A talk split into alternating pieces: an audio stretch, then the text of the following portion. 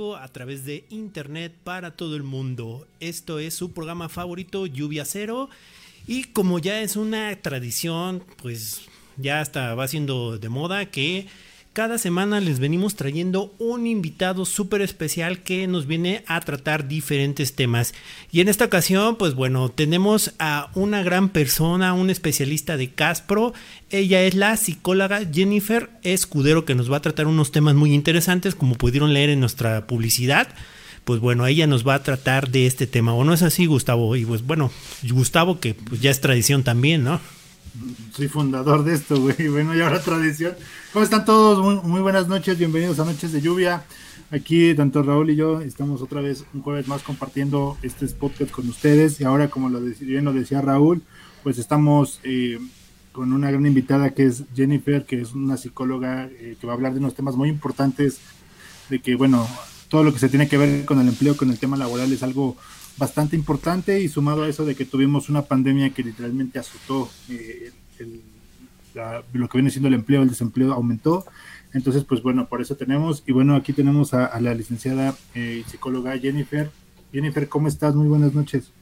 Hola, buenas noches a todos. Muy bien, gracias. ¿Y ustedes qué tal? Muy bien. Perfectos listos para, para lo que viene. Eh, y... Un, comentario, ahora sí son noches de lluvia, ¿no? ahora sí aplica, ¿no? sí, hoy sí. Ah, sí, sí, sí. Hoy sí es noches de lluvia en, ah, vivo, este, con todo y, este, lluvia.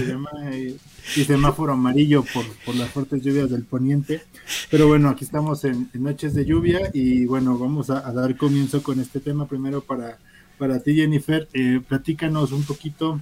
Eh, tu, eh, un poco sobre tu experiencia laboral y que has, vivido sobre todo este tema de, la mente laboral. Platícanos, para empezar, un poco de tu experiencia. ¿Qué es lo que tú realizabas o lo que tú realizas y cuáles son tus fuertes, tus puntos fuertes dentro de tu trabajo y de tus labores como psicóloga? Bueno, principalmente pues estamos enfocados en el área de recursos humanos.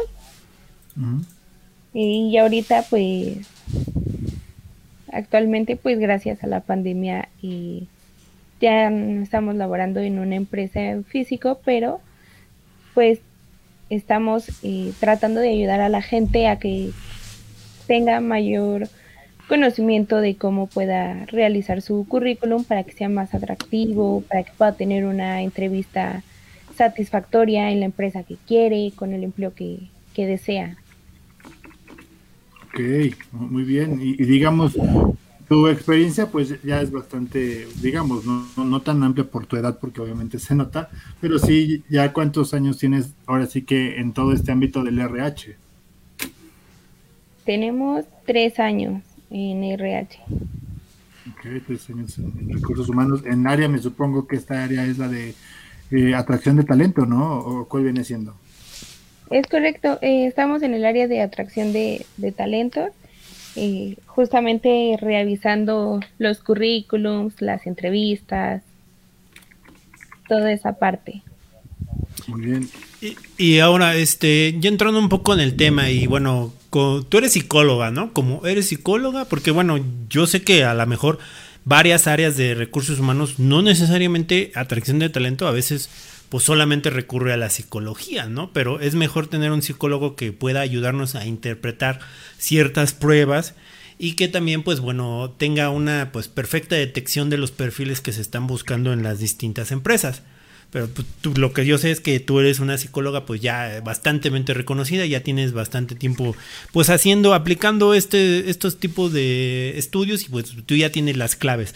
Ahora, vamos a empezar como poniéndonos en, panorama. Tú, tú desde, desde tu punto de vista de psicología, ¿cómo viste que azotó la pandemia en materia laboral en cuestión de desempleo? ¿Cuáles son los principales problemas que surgen a través de que pues mucha gente ya sea que se le pausaron su, su, su empleo, o sea que eh, por lo que supimos y que muchas empresas decidieron decirle a la gente, pues ya no te voy a pagar, pero no te corro, ¿no? Entonces eso crea una incertidumbre. O la otra opción es de te voy a liquidar y cuando nos volvamos a retomar, pues te vuelvo a contratar, ¿no? Y otros que de plano, pues perdieron totalmente el empleo, ¿sabes qué? Ya no puedo seguir manteniendo esta, la operación y pues bueno, este, pues derivado de la pandemia, mucha gente perdió su empleo. ¿Cuáles son estas consecuencias, hablando desde el punto psicológico que, que le causa a las personas?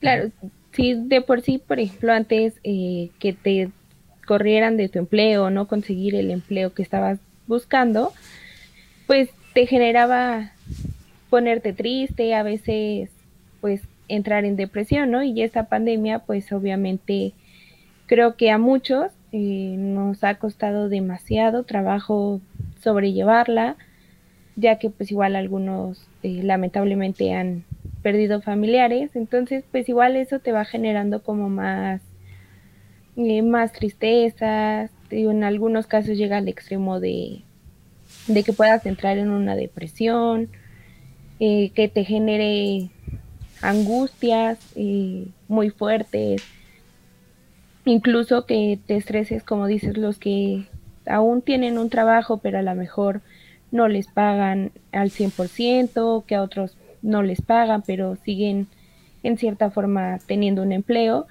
pues igual se va generando un estrés, pero pues también hay que verlo de, de otra manera, ¿no? Porque el, el tener ese estrés igual te puede generar otras enfermedades, no nada más el estrés, sino te puede empezar a generar eh, ronchas, úlceras gástricas, entonces todo va de la mano, o sea, yo sé que son momentos muy difíciles y todo, pero hay que encontrarle pues un lado positivo a todas las situaciones, ¿no? Y, y, cómo se, y cómo, cuáles serían los mejores consejos para la gente que pueda pues encontrar eh, el lado positivo, ¿no? Porque muchas veces es difícil porque pues la gente tiene compromisos económicos, ¿no? Principalmente, pues un este familia, a lo mejor una renta o algún crédito, algo y eso yo creo que es lo que más genera estrés, ¿no? Porque hay gente que, por ejemplo, puede ser que no tendría tantos compromisos, a lo mejor su empresa, su empleo o su colaboración dentro de las familias es adicional, o sea, a lo mejor no es el sustento principal de una familia, es un ingreso adicional, pero pues la familia no deja de comer si no, si no, este, si no siguen percibiendo ese ingreso. Pero hay familias que dependen de una sola persona y pues ese es el total el ingreso, ¿no? Yo creo que hay niveles para este tipo de estrés, ¿no? ¿Cuáles serían los consejos principales que a todo nuestro auditorio le podríamos dar eh, en cuestión de pues de que sobrellevar esta situación pero de una manera pues psicológica no cómo cómo nos podemos mentalizar en ese aspecto pues por ejemplo eh, si tú no te has contagiado o quizás ya lo tuviste, pero afortunadamente pudiste salir de él, pues empezar diciendo, primero agradeciendo, ¿no? El que ya estés libre de, esa enfermedad y decir, bueno, sigo aquí, pues le voy a echar ganas, como dices, si son mm, el sustento en la familia, pues a lo mejor buscar otros ingresos, aunque tengas un empleo, pero a lo mejor eh, te dan la mitad de tu sueldo y eso te, te está generando el estrés porque no puedes cubrir tu renta, como dices, o la comida, ¿no? Entonces, pues igual te puedes apoyar de buscar alguna otra fuente, ¿no? Ya sea en otro empleo o tú creando tu propio negocio, aunque sea pequeño, y decir, bueno, gracias, eh, sigo aquí, tengo en cierta forma salud y pues voy a salir adelante, ¿no? Ok, bien, y, de, acuerdo a lo que, a, las experiencias propias, yo, yo creo que sí hay, hay, algo que enfatizar. Yo creo que yo cuando duré bastante tiempo buscando empleo, o sea, sí llega un momento en que estamos en un momento, estamos en una situación de que ya es bastante competitivo el mercado. O sea, de eso yo puedo decir que el mercado es sumamente competitivo. Y la otra estaba yo platicando que, realmente el riesgo más fuerte que tenemos nosotros como jóvenes, porque eso es cierto, hace unos años y están nuestros padres y que y incluso los abuelos, ¿no? Aquel que estudiaba una carrera literalmente ya era brillante, quien llegaba al nivel universidad. Ahorita, ¿quién de nosotros es rara la persona que no haya acabado una carrera? O sea, yo honestamente es muy complicado encontrar una gente que me acaba de carrera. O sea, yo siento que ahora el nivel más bajo es preparatoria. Cuando yo empezaba, el nivel más bajo era la secundaria, ¿no? Y, este, y está bastante competitivo y yo en yo un lapso que duré, yo creo que medio año después de que salí de la universidad eh, buscando yo un empleo y era bastante completo, o sea, complicado, porque yo llegaba y me en el área de RH y pues de repente te decían, pues este, no, te citamos, este, nos interesas muy bien y tal, tal, Y salías y, lo peor de todo era que afuera había como siete, ocho, nueve candidatos que iban por lo que tú estabas buscando. Y, y sí llega un momento en que decías tú, es que no sé, o sea, fíjate que, voy a dar una experiencia y, yo quiero que, tú como con todo lo, este, la experiencia que has tenido en este ámbito, ¿qué crees que haya pasado? Te voy a platicar un poco. Eh, hace unos años, te digo, cuando recién estaba yo buscando empleo eh, en, una empresa de, supermercados, era City Market, creo, si mal no recuerdo, eh, pues ves que ahora la, forma de encontrar empleo es a través de Internet, ¿no? Entonces siempre ya, ya las páginas de Internet entonces busqué e, el empleo, me postulé y, fui al momento de que pasé a la entrevista, pues di mi CV, me dieron a llenar este, la solicitud de empleo y ya pasó a la, entrevista y me dicen, ah, no, pues está bien, sí, sí nos, como que sí nos interesas. Y según estaban buscando a dos personas, ¿eh? o sea, nada más una, buscaban a dos. Dice, no, no importa que no tengas tanta experiencia, te buscamos para X cosa. Y dije, oh, ok, vale. Y cuando salgo, había siete personas esperando para entrar igual a la misma entrevista. O siete candidatos, conmigo éramos ocho. Y dije, no, pues bueno, yo creo que ya valió. Y al otro día, este, me citaron que porque dijeron, es que necesitamos, no sé si, si te ha tocado, yo creo que sí, Jennifer, cuando hacen las famosas dos entrevistas, ¿no? Primero como con un filtro y después como que con el jefe directo, ¿no? Entonces, dice, no, pues para el otro es con el jefe, ahorita ya fue conmigo y, y el otro es con el jefe. Y dije, bueno, vale. Entonces, eso fue como un miércoles. El jueves, pues, el jueves yo entro a la página de donde se buscaba el empleo y aparecía que estaban buscando otra vez las vacantes y las mismas dos. Y dije, ah, chihuahuas, de los ocho, ninguno. dije, bueno, me presenté todavía a la segunda entrevista y lo peor de todo que vi ahora como a 10 personas que estaban buscando el mismo puesto. Y muchos de los que nos habían citado para una segunda entrevista también fuimos. Y el lunes de la otra semana todavía estaban buscando a esas dos personas. Y según ellos, en su perfil que estaban buscando, buscaban gente que no tuviera tanta experiencia y que tuviera ganas de trabajar, casi casi.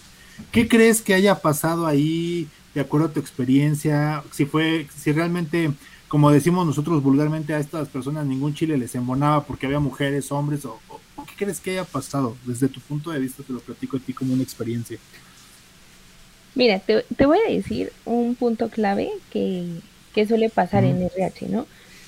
Sí, a veces eh, ves como muchas personas, porque realmente podemos citar a 20 personas y hay veces que de esas 20 se presentan dos. Y, eh, por ejemplo, si llegaste a la segunda entrevista y todo, si les gustó tu currículum, ibas por buen camino, pero luego a nosotros, o por lo menos a mí me ha pasado, que nos cambian eh, los requisitos, ¿no? El cliente a lo mejor como dices, de principio te pide que no tenga tanta experiencia, que sea joven, pero que tenga todas las ganas y la disposición de, ir a trabajar, ¿no? Y el día de mañana, porque se para con otro humor, te cambia totalmente el perfil de que quiere alguien con cierto tiempo de experiencia, que sepa manejar algún tipo de programa en específico y cosas así. Entonces, pues eso sí no lo ve a lo mejor el, el cliente, pero pues sí siento que también hacia ustedes, los candidatos, pues nosotros, los entrevistadores, pues quedamos como mal, ¿no? Porque ya llevamos un filtro contigo que a lo mejor nosotros tenemos la posibilidad de que si te quedes porque tienes la disposición, las ganas, eres joven y pues muchas veces ya no depende de nosotros porque pues nos cambian los requisitos o digo, según, a veces es como según el humor del cliente, ¿no? Ok, bien. Fíjate, eso que mencionas. Ahora te quiero preguntar algo. ¿Qué, qué, opinas tú? Porque bueno, ya después yo entré a RH y, ya después otra platicaremos también experiencias. También Carlos nos platique un poco porque él también estuvo en esa área, está en esa área. Y ¿qué tan cierto es, o, de tu experiencia, que realmente el ser guapo o, o guapa sí influye? ¿Tú qué crees? El aspecto, el aspecto físico, ¿no? físico influye o no, o donde, no, no estamos diciendo empresas donde has laborado, ni vamos a nosotros tampoco a quemar donde nosotros laboramos, pero quisiera yo decirte, si tú realmente sí has notado que sí influye mucho que estés no tan roto. Pues bastante. Y vuelvo a lo mismo. Es, dependiendo de, de quien esté solicitando el, el puesto para cubrir. Que muchas veces sí es así como de, bueno, o sea, yo quiero que sea una mujer de cierta edad, pero que esté guapa. O sea, a lo mejor no me interesa tanto que sepa lo que necesito, pero que tenga presencia para mis clientes que llegan, ¿no? Por lo regular siempre son las, bueno, siempre me he encontrado con esos perfiles, son como que las recepcionistas, ¿no? O sea, casi siempre es, es como un perfil de recepción. Pero en el caso de nosotros, de ahora de los hombres, estamos como que las mujeres sabemos que, pues, bueno, a mí me tocó el caso de una vez ver que estaban buscando becarios en una empresa, de un amigo que estaba ahí laborando, y tal cual se lo dijeron, ¿eh? O sea, yo quiero puras chicas de entre 25 a 30 años que estén simpáticas, ¿no? Y aparte, o sea, entonces, y para nosotros los hombres, ¿qué crees que es un poco más complejo? Bueno, porque yo lo que vi es que cuando son puros hombres buscan que sean mujeres, ¿no? Y si son mujeres ya buscan como un hombre, ¿no? O sea, o, tú qué has visto de acuerdo a tu experiencia, o cómo lo has visto así. Pues es que me he encontrado de, de todo, o sea, como dices, realmente sí, eso fue, eso me pasó con una secretaria, que el requisito pues fue así, ¿no? Que, que esté joven, de 25 a 30, y esté guapa. O sea, nada más con que me ayude a recibir a los clientes y los pase a la sala y les ofrezca agua, ya, o sea, que esté guapa y ya. Entonces, bueno. Pues, pues, o sea, toda la audiencia que esté toda federal como nosotros, pues igual, estudien, estudien, porque no, no, este, si no, ahí, estamos por el camino de la Ahí, en, en, mi opinión, eh, yo creo que también depende mucho, ¿no? Del, del tipo de puesto al cual se está aplicando, ¿no? Porque a veces hay perfiles técnicos dependiendo de los tipos de empresa que, pues, solamente gente muy especializada lo puede realizar y pues ahí, mm. ahí no importa absolutamente nada la cuestión física, ¿no? Porque pues si se trata de una cuestión operativa que solamente alguien puede realizar, pues bueno, eso pasa a, un segundo plano porque si se está poniendo en riesgo, por ejemplo, los jefes podrían poner en riesgo su propio trabajo porque las personas no les puedan hacer bien el trabajo, o sea, que, que no desempeñen bien eso sí es un gran. Y luego muchas personas eh, en el ámbito laboral, lo que yo considero, no me dejarás mentir Jennifer, es que la preparación es complicada. O sea, tú estar entrenando a alguien es difícil, ¿no? Entonces, tú prefieres que ya llegue con un cierto perfil para que no lo tengas que enseñar tanto, ¿no? Eso es lo que a veces yo he, visto que, que llega a suceder en cierto tipo de perfiles. Sí, claro, también no, no todas las empresas quieren eh, tener este tiempo que, que es la curva de aprendizaje, ¿no? Como dices, el que llegue a alguien que medio sepa y yo le tenga que estar enseñando por cierto tiempo. Muchas empresas pues no están eh, dispuestas a ni a pagar el tiempo ni, ni ofrecerles tantas cosas, ¿no? Porque igual pues el hecho de que ya aprendan eh, las cosas tan específicas que tú necesitas, pues también es un costo extra, ¿no? En cuanto al sueldo. Entonces no toda empresa está dispuesta a, pagarlo.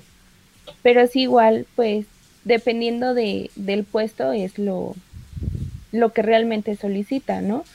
Porque en algunos, eh, como lo comentas, pues es la especificación, pues es que sepa cierto programa, ¿no? O hacer ciertas cosas y ya entonces igual de ahí eh, te basas, ¿no? Si tiene ese programa, pues adelante, va, como dice Gustavo, la otra entrevista, eh, sobre todo pues cuando es eh, en esta parte, ¿no? De los outsourcing y todo, que sí son varios procesos.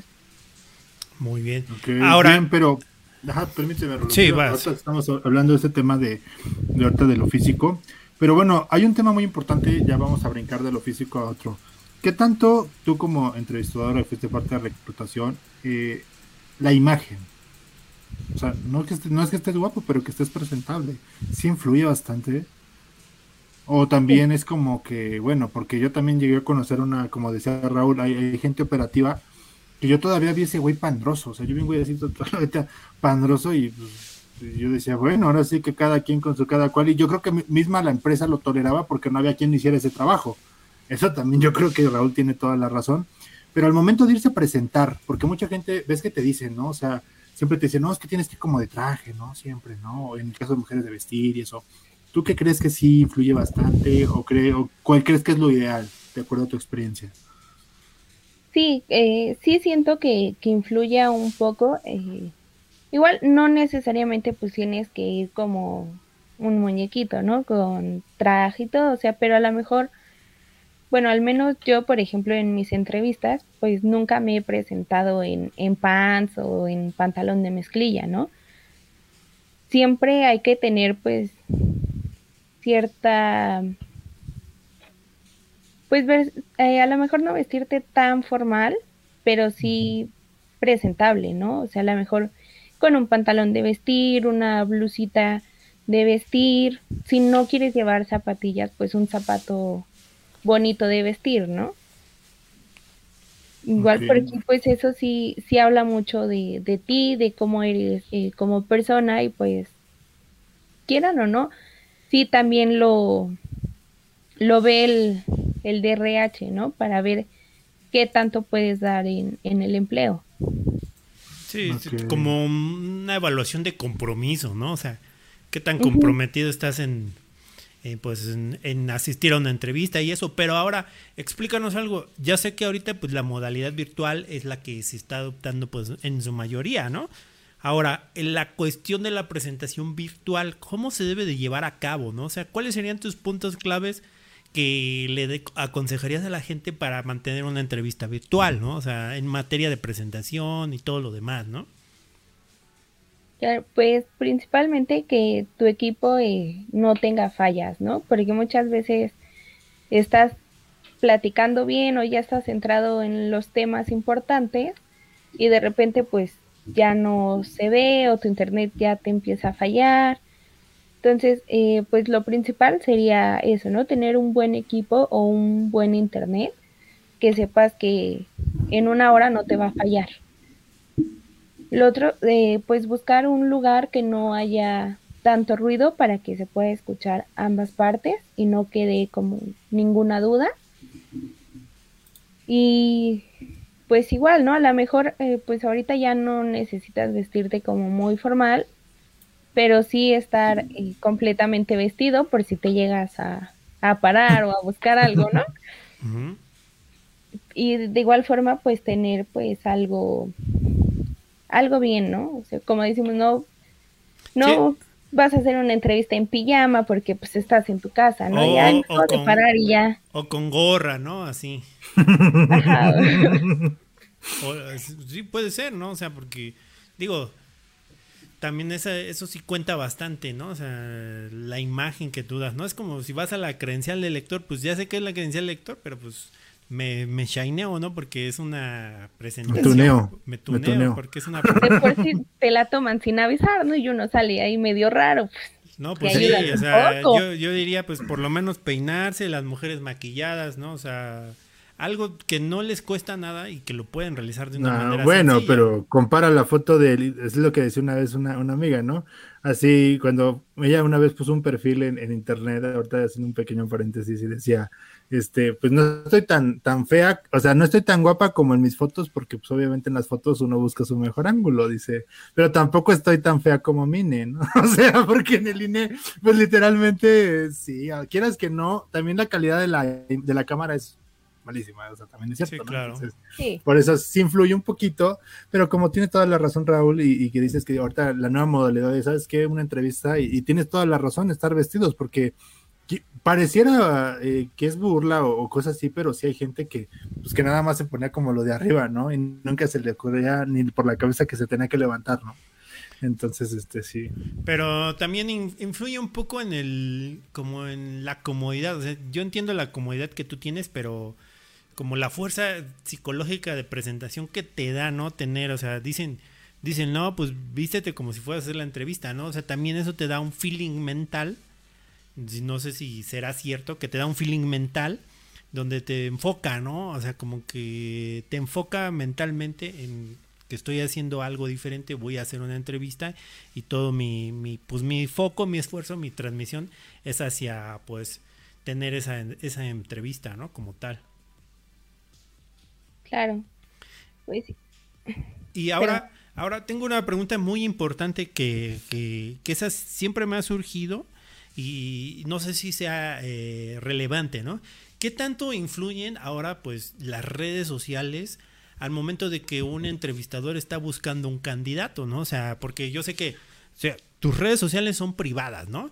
Y hace poquito salió un algo en, en una noticia donde era una directora de recursos humanos de otro país, de no sé de qué empresa, pero haz de cuenta que trabajaba y ella ya en, una empresa y en sus redes sociales pues practicaba peleas de perros, así, o sea, cosas así como que en cierta manera eran ilegales y entonces discutían en esa empresa donde decían, bueno, eh, es su Facebook personal y nos importa lo que haga o no nos importa lo que haga, ¿no? O sea, ¿cómo? O sea, porque dentro de la empresa no falla, pero sí va contra nuestras, nuestros principios, ¿no? O sea, digamos que la descubrieran en una red de pederastia, por ejemplo, ¿no? Entonces, bueno, sigue trabajando, pero es su, es su vida personal, ¿no? Entonces, ¿qué, qué tanto afecta, ¿no? Y ahora los candidatos y, la, y, los, y los que van a buscar empleo, ¿qué tanto afecta, por ejemplo, si tú ves en un Facebook que cada ocho días se pone hasta atrás y que tiene videos y que lo están subiendo videos cuando están lo están cargando o tiene OnlyFans o, sea sí exactamente. Inclusive salieron varias varias noticias donde había maestras que tenían eso esas redes sociales y que los habían despedido por ese motivo. Entonces pero pues era cuestión de otra índole o sea digamos que no tenía que ver qué tanto influye tus redes sociales al momento de pues tú presentarte a una entrevista. Pues bastante, ¿no? Porque, o sea, sí, estoy de acuerdo en que pues, es, tu vida, es tu vida privada, pero pues estás buscando a una persona para ser parte de tu empresa con ciertas aptitudes, ¿no? Como dices, o sea, si la empresa va en contra de, del maltrato animal o como dices, ¿no? A, favor de los niños, por dar un ejemplo, pues tampoco puedes contratar a una persona que sea como doble moral, ¿no? O sea, vengo a trabajar y sí apoyo a que no se haga el maltrato animal y todo, y por detrás estás apoyando el, el maltrato, ¿no? Entonces, pues también ahí mm, ya no tomarías muy en serio el ver esa publicación de, de que están buscando candidatos, ¿no? Porque dices, o sea, ¿cómo voy a trabajar con alguien que es doble moral? Y en cuanto a los que aplican, por ejemplo, cuando ustedes investigan alguna red social y dices, bueno, es que es un excelente candidato, pero yo veo que en sus videos, híjole, lleva una vida que, digo, pues da mucho que desear a nuestros valores, ¿no? Por ejemplo. O sea, si es un factor determinante o no. ¿Por qué? ¿Por qué va esto? Para decir, para que la gente que está buscando empleo pues también tenga esa mesura de decir, bueno, a lo mejor yo tengo fiestas, pero sabes qué, no me grabes, ¿no? Porque, o, sea, sí, sí, sí, o, lo que se dice, ¿no? O por ejemplo, nosotros que estamos aquí diciendo cosas, a lo mejor nos pronunciamos en contra de algo, ¿no? Y, después cuando pedimos empleo, dices, pues está el video, oye, pues tú estás diciendo algo en una entrevista y aquí estás diciendo otra cosa, ¿no? Pues yo creo que también es dependiendo mucho de, del puesto, ¿no? Porque obviamente pues eh, son muy diferentes y también pues depende un poco de, de, las empresas, porque igual habrá muchas que nada más eh, se enfoque en tu vida curricular, tu presentación y lo que arrojen las pruebas, ¿no? Y a lo mejor pues no le interesa tanto tu, tu vida personal y lo que reflejes en tus redes sociales mientras estés rindiendo en lo que ellos necesitan. Muy bien. Sí, yo creo que yo creo que es un tema muy importante ahorita que, lo mencionan el tema este, pues, virtual, ¿no? Que, que, bien se está llevando. Creo que tiene mucha razón también Jennifer en el tema que toca para toda la gente que esté buscando empleo. Pues buscar una conexión más estable como, como sugerencia, yo creo que es el cable de Ethernet, ¿no? O sea, siempre tener un cable de Ethernet, porque pues yo siento que el Wi-Fi a veces es muy traicionero. Entonces, este, pues sí, totalmente, ya, ya escucharon, básicamente es tener una, una buena presentación, este, eh, tener una buena conexión de Internet, pero digamos, Jennifer, ¿qué tiene que ver? Aquí vamos un poco al aspecto tuyo. Yo, yo tenía una amiga que, estaba igual en, atracción de talento y todo, y, es cierto que el lenguaje corporal se influye bastante, que, eso también hace una denotación, porque ella me decía que, si te hacer una pregunta y movías los ojos para la izquierda o para la derecha, significaban tales cosas, ¿no? Y que si movías así las manos, o sea, eso decían, o sea, yo soy de las personas que difieren eso, porque a veces creo que yo que es el nervio, pero pues bueno, yo no soy psicólogo y, eso solamente es un, pensamiento propio, pero pues yo te quiero preguntar a ti si eso del, del lenguaje corporal y esas cosas sí influyen bastante a, tu punto de vista. Sí, o sea, igual uno pues sabe, ¿no? Porque ha estado también de, del otro lado, pues que sí, en un punto pues los nervios te llegan a traicionar, ¿no? Entonces igual pues existe el que estés moviendo las manos y como dices los ojos o veas hacia otro lado, pero también eh, hay muchos muchos movimientos que también te van diciendo si realmente estás interesado en, en la conversación que están teniendo o si realmente no te interesa, ¿no? Cosas así. Por ejemplo, tú en una entrevista, o bueno, cualquiera de los dos, si están en una entrevista, ¿estarían con el teléfono en las manos? No, pues no se tendría la atención completa, ¿no? Sí, claro. Exacto, entonces, por ejemplo... Aquí eh, estamos aquí, estamos con el teléfono porque vemos los comentarios, pero no es que no le hagamos caso. bueno, pero ahorita no es que estemos en una entrevista, formal de un empleo. Por ejemplo, a mí sí me pasó y donde estaba, pues igual de repente veías a las compañeras, ¿no? Como estás en la entrevista y de repente ves al candidato así de, sí, no, este, no, pues sí trabajaba bien, pero ya no me gustó, o sea, y en ningún momento dejó el teléfono, en ningún momento te vio a los ojos, entonces ya es así como de, terminas la entrevista y pues bueno, gracias, ¿no? Pero te das cuenta que no, o sea, no le interesaba. O sea, se presentaba nada más por compromiso, por así decirlo. Ajá, algunas veces, otras veces porque, porque lo, lo, mandaban, ¿no? Así de, vete a buscar trabajo, ¿no? Ajá. no, llega a pasar porque yo conocía gente que sus papás les decían, vete a buscar trabajo y iban y nunca queriendo no encontrar, ¿no? O sea, ya para dar resultados en su casa. ¿Cuáles son tus resultados? Pues es que ya fue a 10 entrevistas, pero pues Pero ninguna me habla. Pero queriendo no encontrar, ¿no? O sea, también, ¿no? O sea, no, no hay... trabajo pidiéndole a Dios no encontrar. Exactamente, o sea, no hay tantita ni colaboración de ellos y muchas veces van por eso, ¿no? O sea, principalmente, ¿no? O sea, Yo creo que sí, tienes toda la razón eh, en eso del teléfono ahora. Y bueno, es algo que influye, yo creo que hasta el lenguaje corporal hasta con, con, tus amigos, ¿no? O con tu pareja, ¿no? Dices así que guarda ese pinche teléfono. o sea, así, ¿no? O sea, independientemente. Y eso que es un ámbito personal propio o social. Y si ya lo pasamos a un ámbito profesional, como es presentarte una entrevista, pues básicamente sí, sí va a costar, sí va a pesar y, y, sí es cierto, yo creo que, en eso no dudo. Y también una cosa, a ver, Jennifer, voy a platicar un poco de las pruebas psicométricas. Ya ahorita pues ya todas están online, la mayoría ya mandan todas las pruebas, pero hay empresas donde todavía te presentas y los clásicos dibujitos, ¿no? Y, los clásicos dibujitos donde yo una vez, o sea, no, inventes, me tocó ver un güey que hizo un marciano, o sea, le dijeron a su nombre e hizo un marciano, o sea, literalmente eso, o sea, no es de que yo haya imaginado que esa madre parece marciano, no, era un marciano. Literalmente puso un marciano y a una mujer como un hombre, como un, como un, como una loba, o sea, como un, una licántropa, o sea, y, yo sí, o sea, yo te lo juro, ahí sí fue donde yo también empecé a creer un poco más en la psicología, porque bueno, o sea, en mi psique era, pues bueno, dibuja una, ¿qué te dice? Dibuja un hombre y una mujer, ¿no? O dibuja una familia o algo así, pues sus manitas, todo, ¿no? Su pantalón al, papá chingada. Pero de repente ver este cabrón que hizo un pinche licántropo, hizo este, y después un, compañero me había dicho que él le tocó una vez que alguien dibujó literalmente a, un hombre con las tripas de fuera. O sea, ¿qué chingados tiene que ver? O sea, yo me quedé, ¿es en serio? O sea, por eso a veces estamos como estamos. O sea, y yo creo que como candidatos es un poco rojo. Pero a ver, tú platícame, ¿cuál fue tu experiencia si es que has aplicado ese tipo de pruebas como el dibujo presencial? Que hayas dicho, wow, este estuvo, no mames, cabrón. O sea, ¿cuál crees que haya sido eso? esos dibujos. Pues sí, o sea, realmente eh, a lo mejor muchos no, no creen en eso, ¿no? Pero sí el, el dibujar, ya cuando lo empiezas a analizar, te das cuenta de muchísimas cosas. Porque sí, como dices, ¿no? A lo mejor te piden una cosa, pero, o sea, sí entendiste lo que te pidieron, pero tú dibujas, ahora sí que perdón la palabra, pero pues lo que a ti se te antoja, ¿no?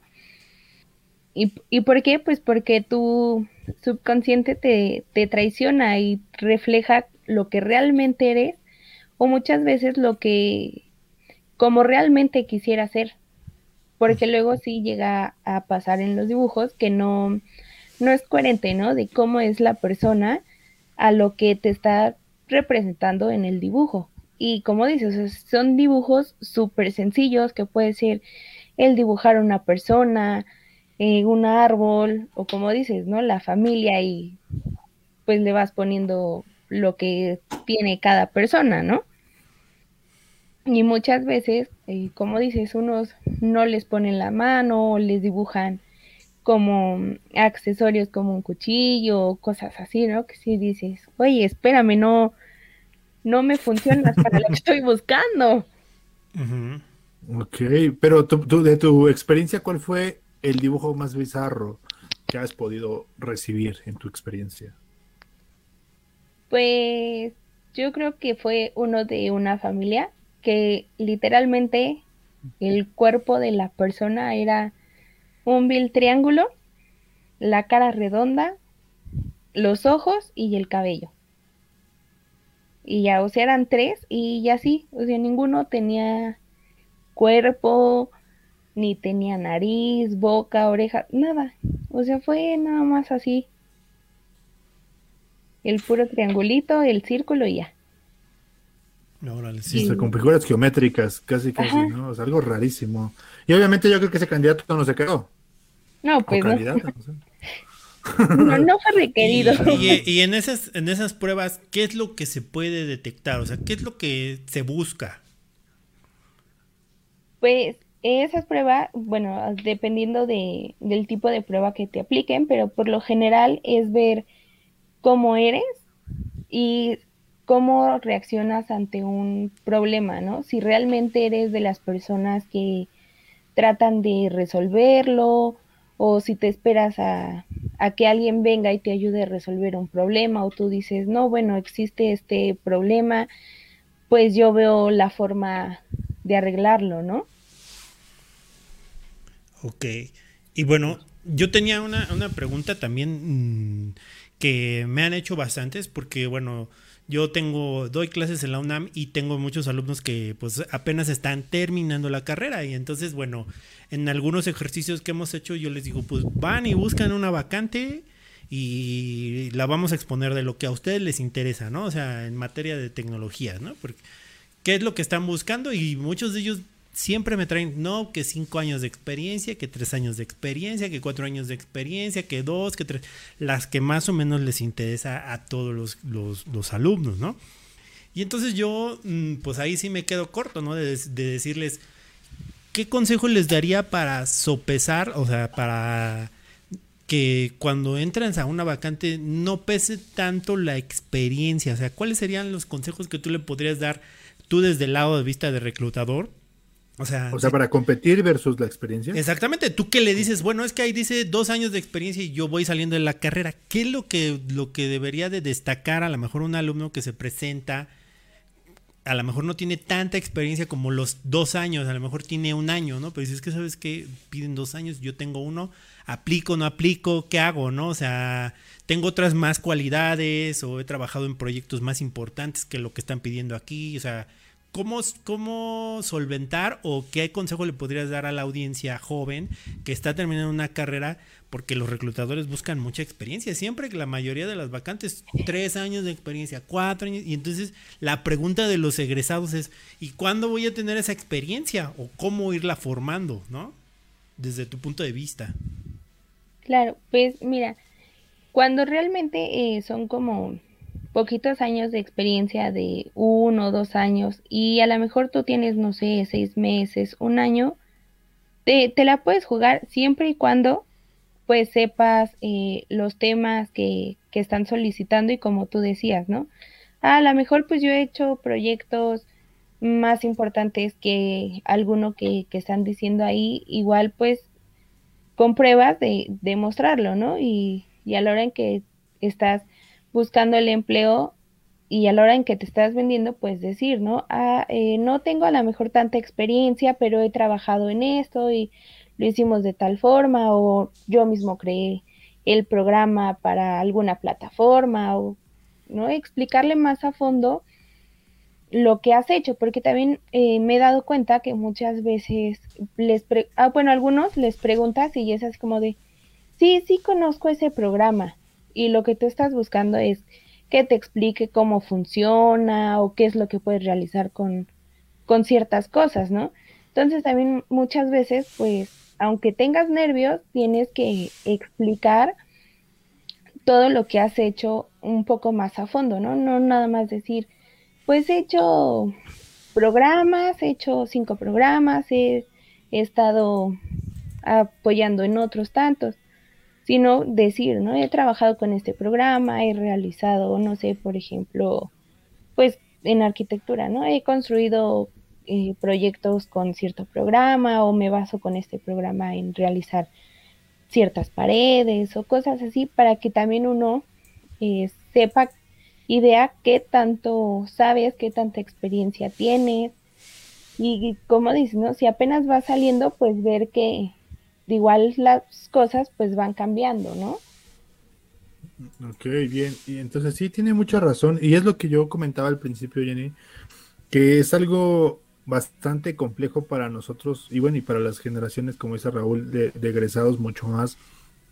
Hacer una... Un... La realidad es que hay empresas que no creen los jóvenes, ¿eh? Así lo veo tal cual. O sea, llegan y, ah, no, es muy joven, ¿no? Este está, está verde, ¿no? Le falta.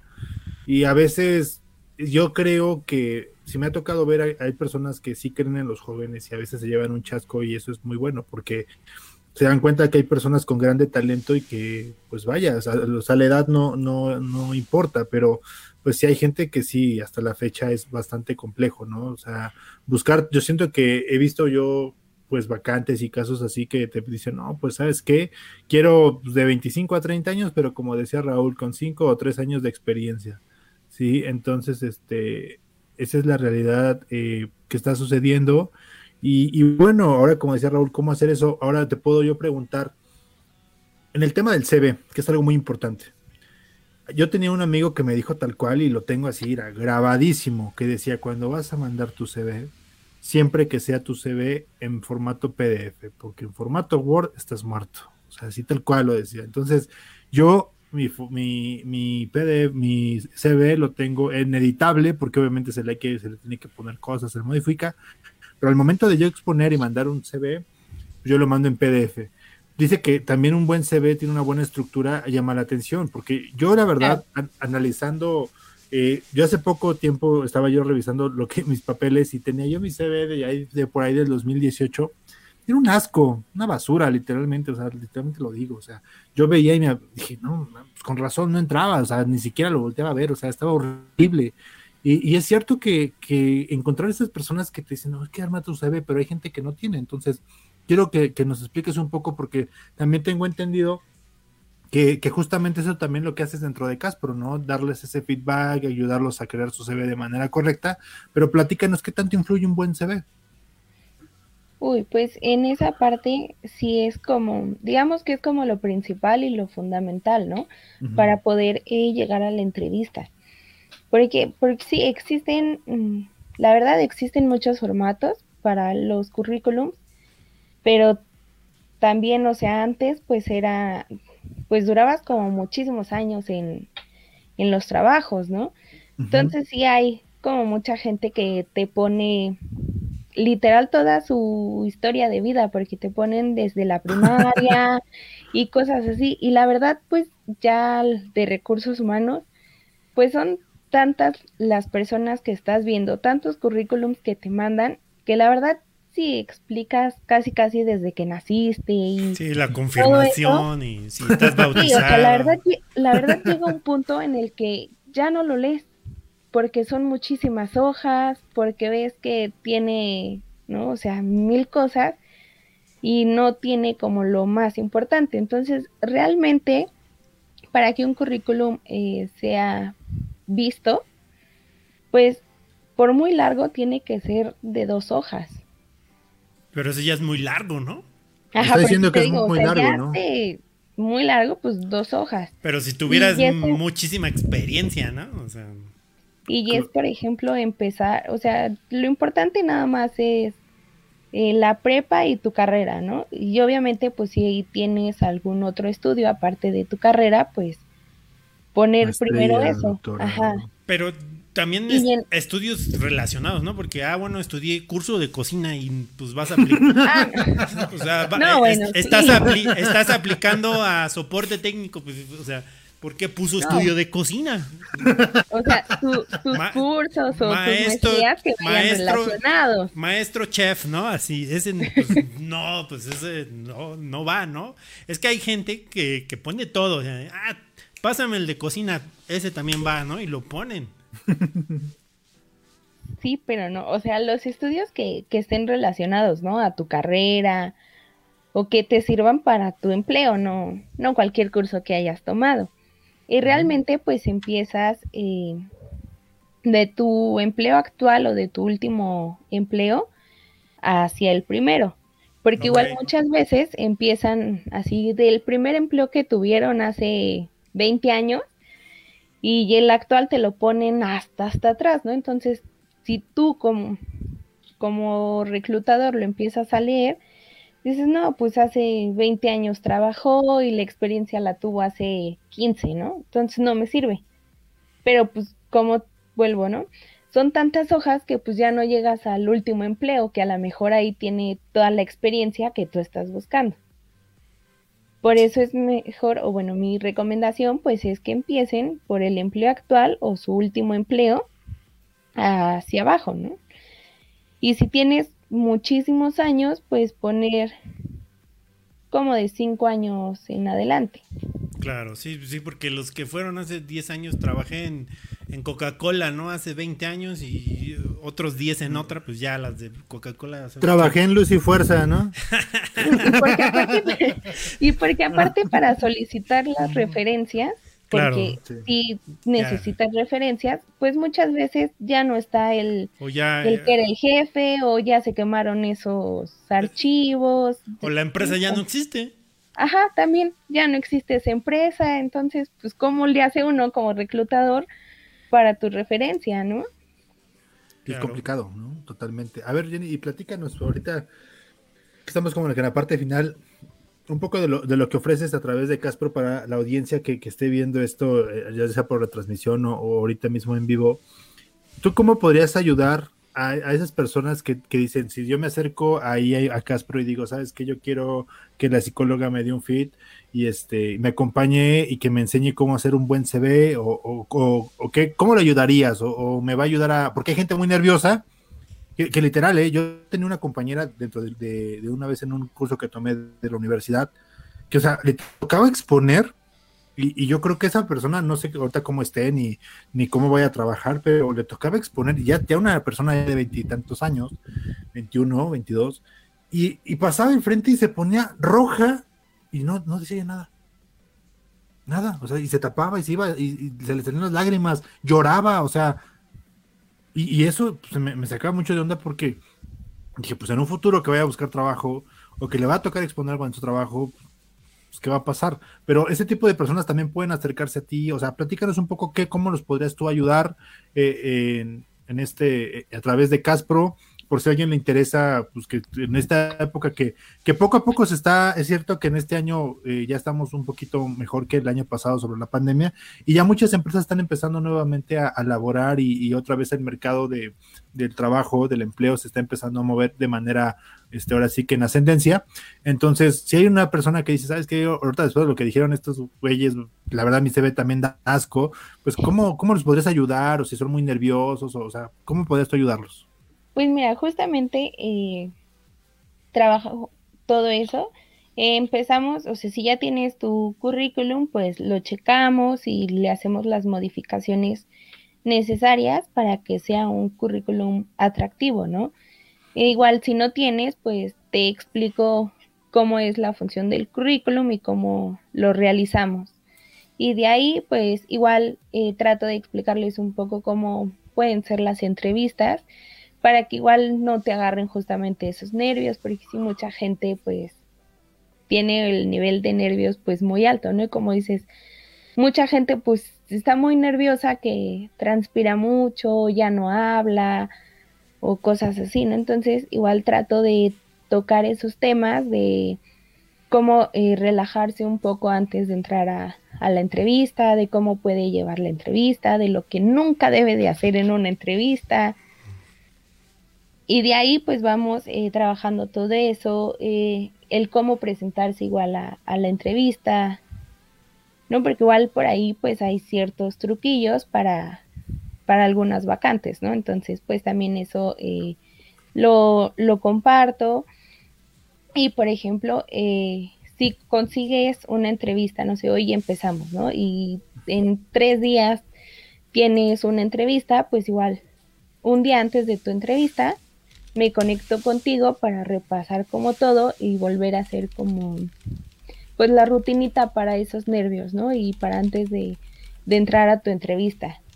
De igual forma, eh, supongamos, hoy vas a tu entrevista y no te quedaste, todavía hay como un, un bonus conmigo de poder eh, trabajar un poco, eh, bueno, hacer como ciertas modificaciones, ¿no? De que me digas, ah, me preguntaron esto y quizás no supe cómo manejarme, ¿no? Entonces, pues ya hacemos como esa modificación, volvemos a repasar así todo en, en general o los puntos más importantes para que pues tu entrevista tenga un mejor resultado.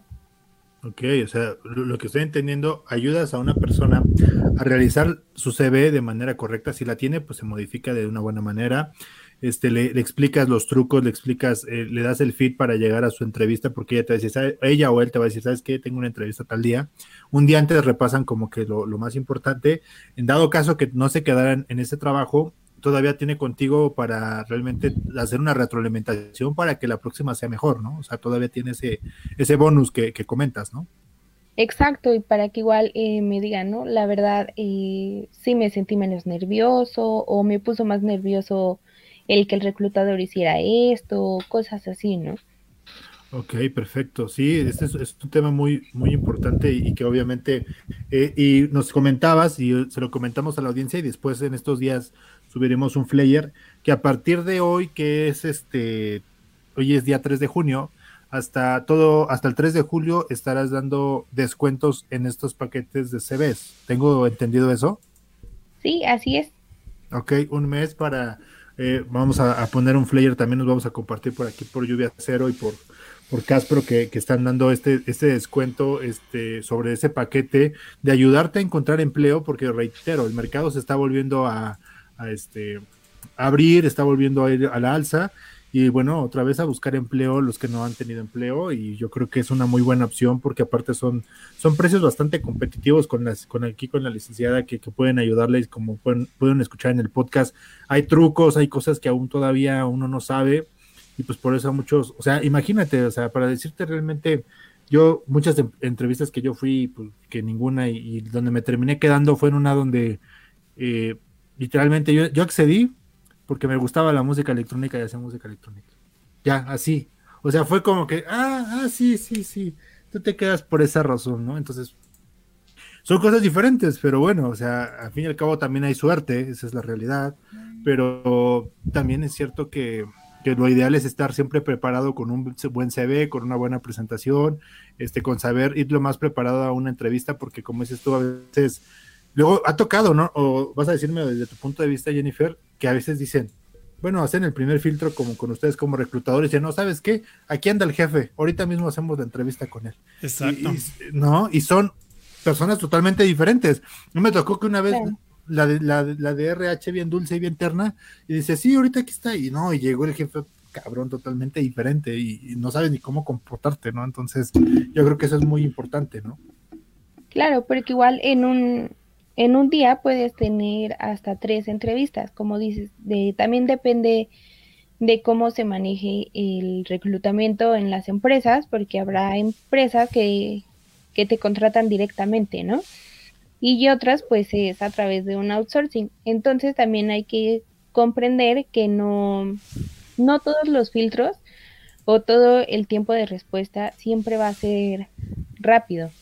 ¿No? O sea, a lo mejor en la empresa directa en dos, tres días te dicen sí, sí te quedaste o no, pero si estás eh, por medio de un outsourcing, la verdad, pues sí es un poco más tardado porque pues la primera entrevista es con el de reclutamiento, después es con el de la empresa y ya después puede ser con el que sea tu, tu jefe directo, ¿no?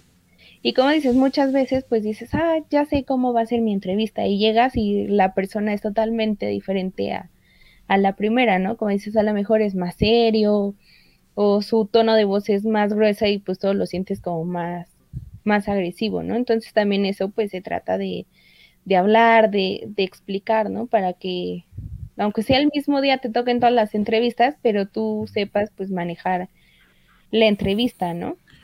Oye Jenny, tengo una pregunta. Este es algo un poco serio y, también algo que, me está rodando en la cabeza por, por mi experiencia también dentro de RH. Y bueno, porque básicamente somos jóvenes y, y hay igual personas mucho más jóvenes que nosotros.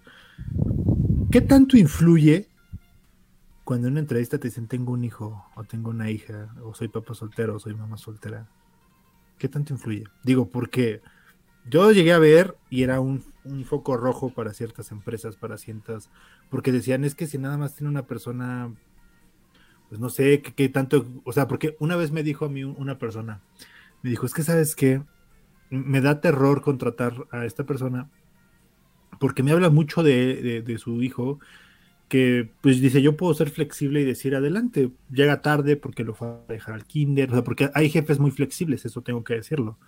Pero también es cierto que, que, de repente decía él, pero me da miedo que me vaya a decir, oye, es que voy a ir a cortarle el pelo, ¿no?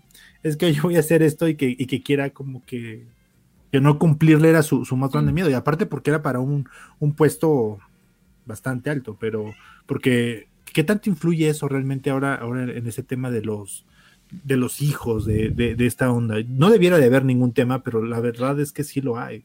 Esa es la realidad. O sea, el deber ser es que no influyera, pero lo peor de todo que sí llega a ser, ¿no? Sí, y pues yo creo igual es más de eh, dependiendo de, del puesto, ¿no? Porque sí hay puestos a lo mejor en los que sí necesitas que estén como todo el día o que están manejando documentación importante o eso, y es que también muchas veces eh, las mamás, pues como dices, ¿no? Les dan permiso una, dos veces y ya después ya es así como de, ay, hoy necesito permiso porque pues voy a ir con mi hijo a comprarle los zapatos, ¿no? Al festival. Ajá, o sea, entonces también eso pues al principio te, en una entrevista pues preguntas, ¿no?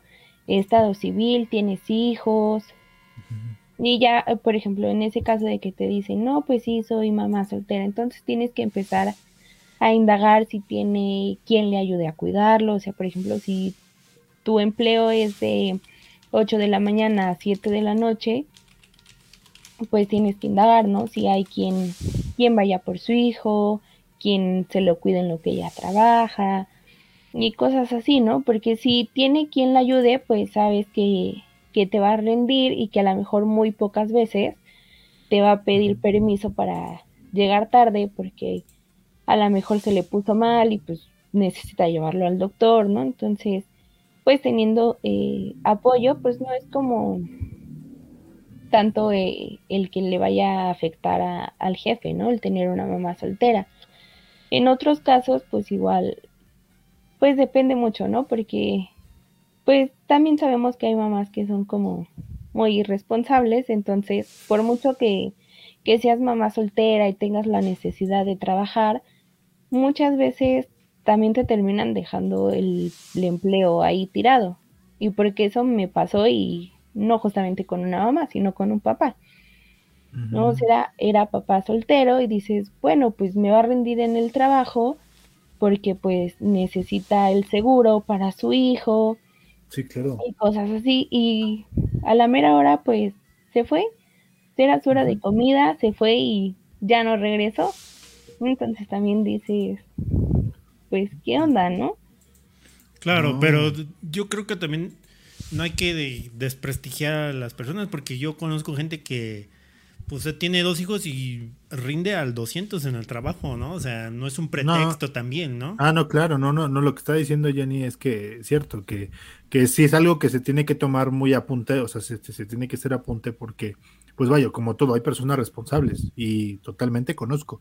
Pero sí es como que, lo que explica Jenny es que tal cual, pues se dice, oye, si tienes hijos, tienes quien te lo cuide, eh, si llega a haber una situación, pues si te puedo dar uno o dos permisos al mes, pero que no puedes excederse, ¿no? O sea, eso es lo que está diciendo Jennifer, ¿no? Que eso sí, sí influye bastante en, conocer un poquito más del candidato y que no te vaya a dejar el trabajo ahí tirado, ¿no?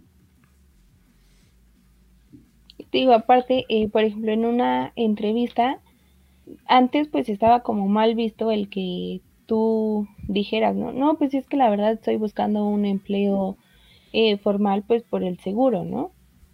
Ahorita ya no tanto porque dices, bueno, si te interesa tanto el seguro, pues sabes que, que al no estar trabajando conmigo, pues no lo vas a tener, ¿no? Ya sea para él o para sus papás o sus hijos. Entonces también eh, ahorita pues ya es mejor eh, hablar con la verdad en todos los puntos, ¿no? Igual a la hora de, de que estén hablando de lo del sueldo, es mejor hablarlo bien desde un principio de, oye, yo estoy buscando, no sé, de 5 para arriba, ¿no? Y tú me estás ofreciendo 6, ok, estoy de acuerdo, ¿no? Porque es dentro de lo que yo quiero.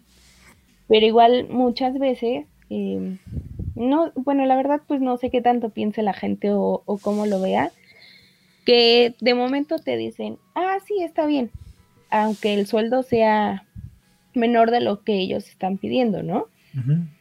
Y ya la mera hora, eh, antes de, bueno, es que así me pasó una vez, y ya, o sea, ya era que me mandara toda su documentación, ya era para que, que se presentara el otro día a firmar contrato, y a la mera hora me manda un mensaje de, Mm, oye, ¿sabes qué? Pues ya hice bien mis cuentas y no, no me va a alcanzar. Gracias. O sea, cuando yo ya hice todo el proceso, ya descarté a otros candidatos que eran buenos. Entonces, pues también desde un principio hay que, que aclarar las cosas, ¿no? Hablar con la verdad totalmente. Yo creo que sí, y bueno, pues Ahorita ya estamos llegando al, punto final de este, del podcast. Y bueno, antes que nada, pues quisiera agradecerte a ti, Jennifer, eh, pues estar compartiendo en este programa una vez más unas experiencias eh, con, regalos para la gente que quiere realmente pues conseguir ese empleo, eh, mejorar su CV, saberse comportar en una entrevista de trabajo. Y te quiero preguntar, Jennifer, ¿cómo te sentiste en este ratito, en esta, en esta charla, platicando con nosotros dos? Mm, muy bien, y la verdad pues hay, hay muchos temas que, que se tendrían que conocer más a fondo, ¿no? Pero igual pues invito a todos a, a que se den un tiempo a meterse a Castro, que puedan investigar todo lo que, lo que tenemos y que pues aprovechen este, este mes que estamos dándoles ofertas para que nos conozcan más y realmente pues podamos hablar de, de todo esto, ¿no? Y que igual si hay eh, cosas que, que tú quieras conocer más a fondo y así pues igual lo, lo podemos ir tratando en, en las sesiones que, que, estemos trabajando. Sí, porque aparte tengo entendido, Jennifer, que también das pláticas sobre eh, problemas emocionales, ¿no? Ciertas pláticas, ciertos, este, para, para encuentros emocionales o cosas por el estilo, ¿no? Superación, tengo entendido. Claro. Igual, pues, nunca es, está de más, ¿no? Y siempre pues necesitas de alguien que, que te escuche porque a lo mejor pues tienes problemas o tienes ciertas incomodidades y no, no tengas la confianza de, de contárselo a algún familiar o algún amigo, pues sin problema lo que se hable ahí, ahí se va a quedar, no se va a andar divulgando nada y pues te, ayuda, ¿no? El, yo siempre lo he dicho y, alguna vez me, me, lo dijeron, ¿no? El platicar con una persona, aunque no te diga nada y el simple hecho de que te escuchen, pues la verdad te, te ayuda a desahogarte y pues ya en una plática pues a lo mejor te ayuda a ver las cosas de, de otra manera, de encontrar pues algún alguna solución, ¿no? A lo que a ti te está comiendo por dentro. Sí, claro, eso es lo importante que contigo, aparte de escucharlos, pues van a tener esa, ese apoyo y decirles que está bien y que está mal desde el lado psicológico. Y pues bueno, reiterarte que muchas gracias por estar aquí con nosotros en, esta, en estas noches de lluvia. Eh, de verdad, gracias a toda la audiencia el día de hoy. Eh, yo creo que la próxima semana ya anunciaremos sobre qué viene el podcast. Probablemente sea, eh, invitemos a algunos médicos o probablemente este pues venga alguien de, bueno, tengamos el podcast que ya estamos hablando con una amiga de Colombia, pero bueno, ya será cuestión de ver. Y pues de mi parte, muchísimas gracias a toda la audiencia. Eh, aprovechen en un ratito más, yo creo que a través de, Pat, de, de Caspro mañana temprano aparecerá un flyer con lo que acaba de decir aquí la psicóloga. Eh, mañana yo creo que puede estar, que tienen un mes totalmente para acercarse, para pedir, para cotizar, súper sencillo a través de WhatsApp, a través de, este, de la misma página, incluso de la página de Facebook, si no se quieren buscar tanto problema, por ahí también pueden escribirnos. Y pues bueno, de parte mía, muchas gracias Jennifer, eh, yo también aprendí bastante. Eh, pues ni modo, hay que buscar empleo, hay que mejorar el CV y hay muchas cosas que, como dices tú, a veces el tiempo, una hora es muy corto para todos los temas, todas las personas que han estado con nosotros platicando, ha sido muy corto el tiempo y esperamos verte por acá eh, platicando ciertos temas, hablando incluso de temas ya fuera del ámbito profesional, también esta es tu casa y estás totalmente invitado, invitada, perdón, y pues paso la, palabra a, a Rulo, quieras comentar algo antes de irnos. Pues sí, este quiero agradecerle a Jennifer que nos acompañara en esta noche, en esta noche de lluvia nuevamente con un especialista más y pues bueno, haciendo todo el, comercial. Recuerden que estamos en Spotify como Noches de Lluvia. También nos pueden encontrar en la retransmisión a través de YouTube de En Lluvia Cero. Ahí están todos los episodios anteriores. También ya estamos en iTunes Podcast, en Apple Podcast, perdón. Y bueno, pues ahí nos pueden encontrar en Anchor. Y bueno, pues se sube casi de manera inmediata de que después de que termina esta transmisión, para los que no lo pudieron ver, también lo pueden repetir en retransmitido a través de la página de Facebook. Ahí se están quedando todos los episodios. Y bueno, no recuerden darnos, no se les olvide darnos like en, eh, en YouTube y también este seguirnos en todas nuestras redes sociales en Facebook y Caspro también para todos los que todavía no conocen la plataforma visítenla es www.caspro.mx para todos aquellos, bueno, estamos teniendo descuentos muy especiales. Y bueno, pues sin más que agradecer a toda la audiencia, a todos los que nos siguen en, Spotify, en todas las plataformas. Y bueno, pues sin más que decir, les agradezco. Muchas gracias Jennifer por acompañarnos esta noche y nos vemos hasta la próxima. Muchas gracias a ustedes, que tengan bonita noche. Hasta luego. Gracias, cuídense mucho. Bye. Cuídense mucho.